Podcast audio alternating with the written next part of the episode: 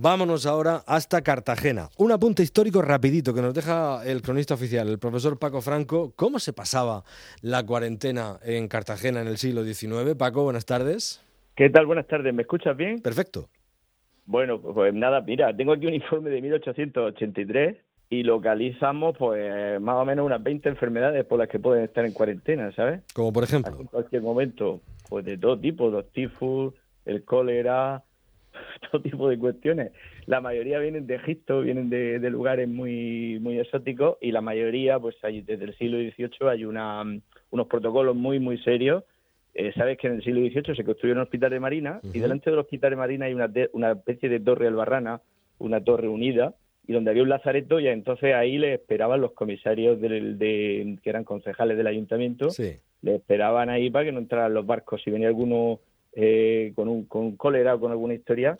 Y tengo, tengo, aquí un informe exactamente de, la, de las cosas que observaban en 1883, publicado en el Eco de Cartagena, lo que hacían con los barcos. si quieres te lo, te lo leo. Venga, a ver.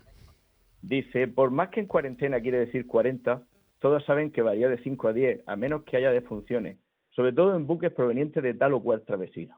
En este caso, la cuarentena es ilimitada, decidiendo el director de sanidad el número de días, sean los que sean, aunque traspasen el límite de la verdadera cuarentena. Cuando un buque procedente de algún puesto infectado se presenta en algún puerto, lo primero que se hace es intimarle se detenga a distancia conveniente, según el estado del mar y las circunstancias que permitan.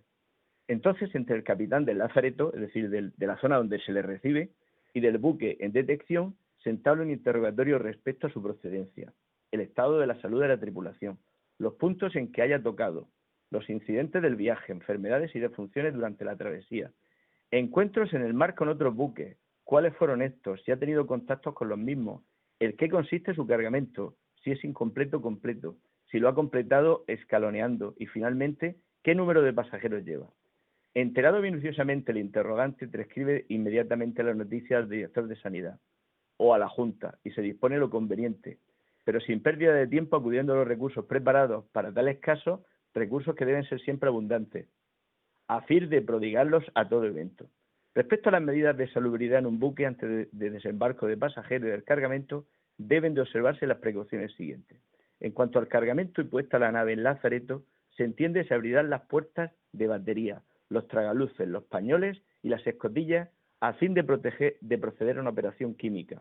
Bien simple, por cierto, como es la de depositar en los fondos y bodegas gran cantidad de cloro practicado lo cual se volverán a cerrar todas las aberturas por espacio de 24 horas. Las mercancías se clasifican en susceptibles y no susceptibles. Como primeras son consideradas las pieles de animales, el algodón, la lana, las balas de trapo y las cajas que contengan vestidos y ropas. Todas estas pues deben fumigarse como susceptibles. Los demás bultos no susceptibles, como ferretería, quincalla, cristalería, pueden prescindir de la fumigación, bastante sobradamente la acción del cloro. Bueno, Paco, estoy viendo que más o menos como ahora. Eh, pues fíjate que no llueve, que llueve sobre mojado, ¿no? que, no es, que no es una cosa que, que, sea nueva, sino que más o menos era, era así, era de esta manera.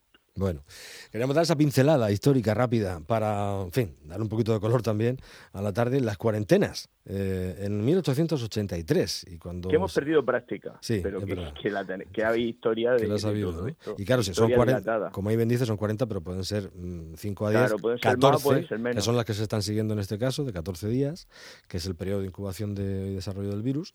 Y, no, nada, y, esto es lo que se hacía.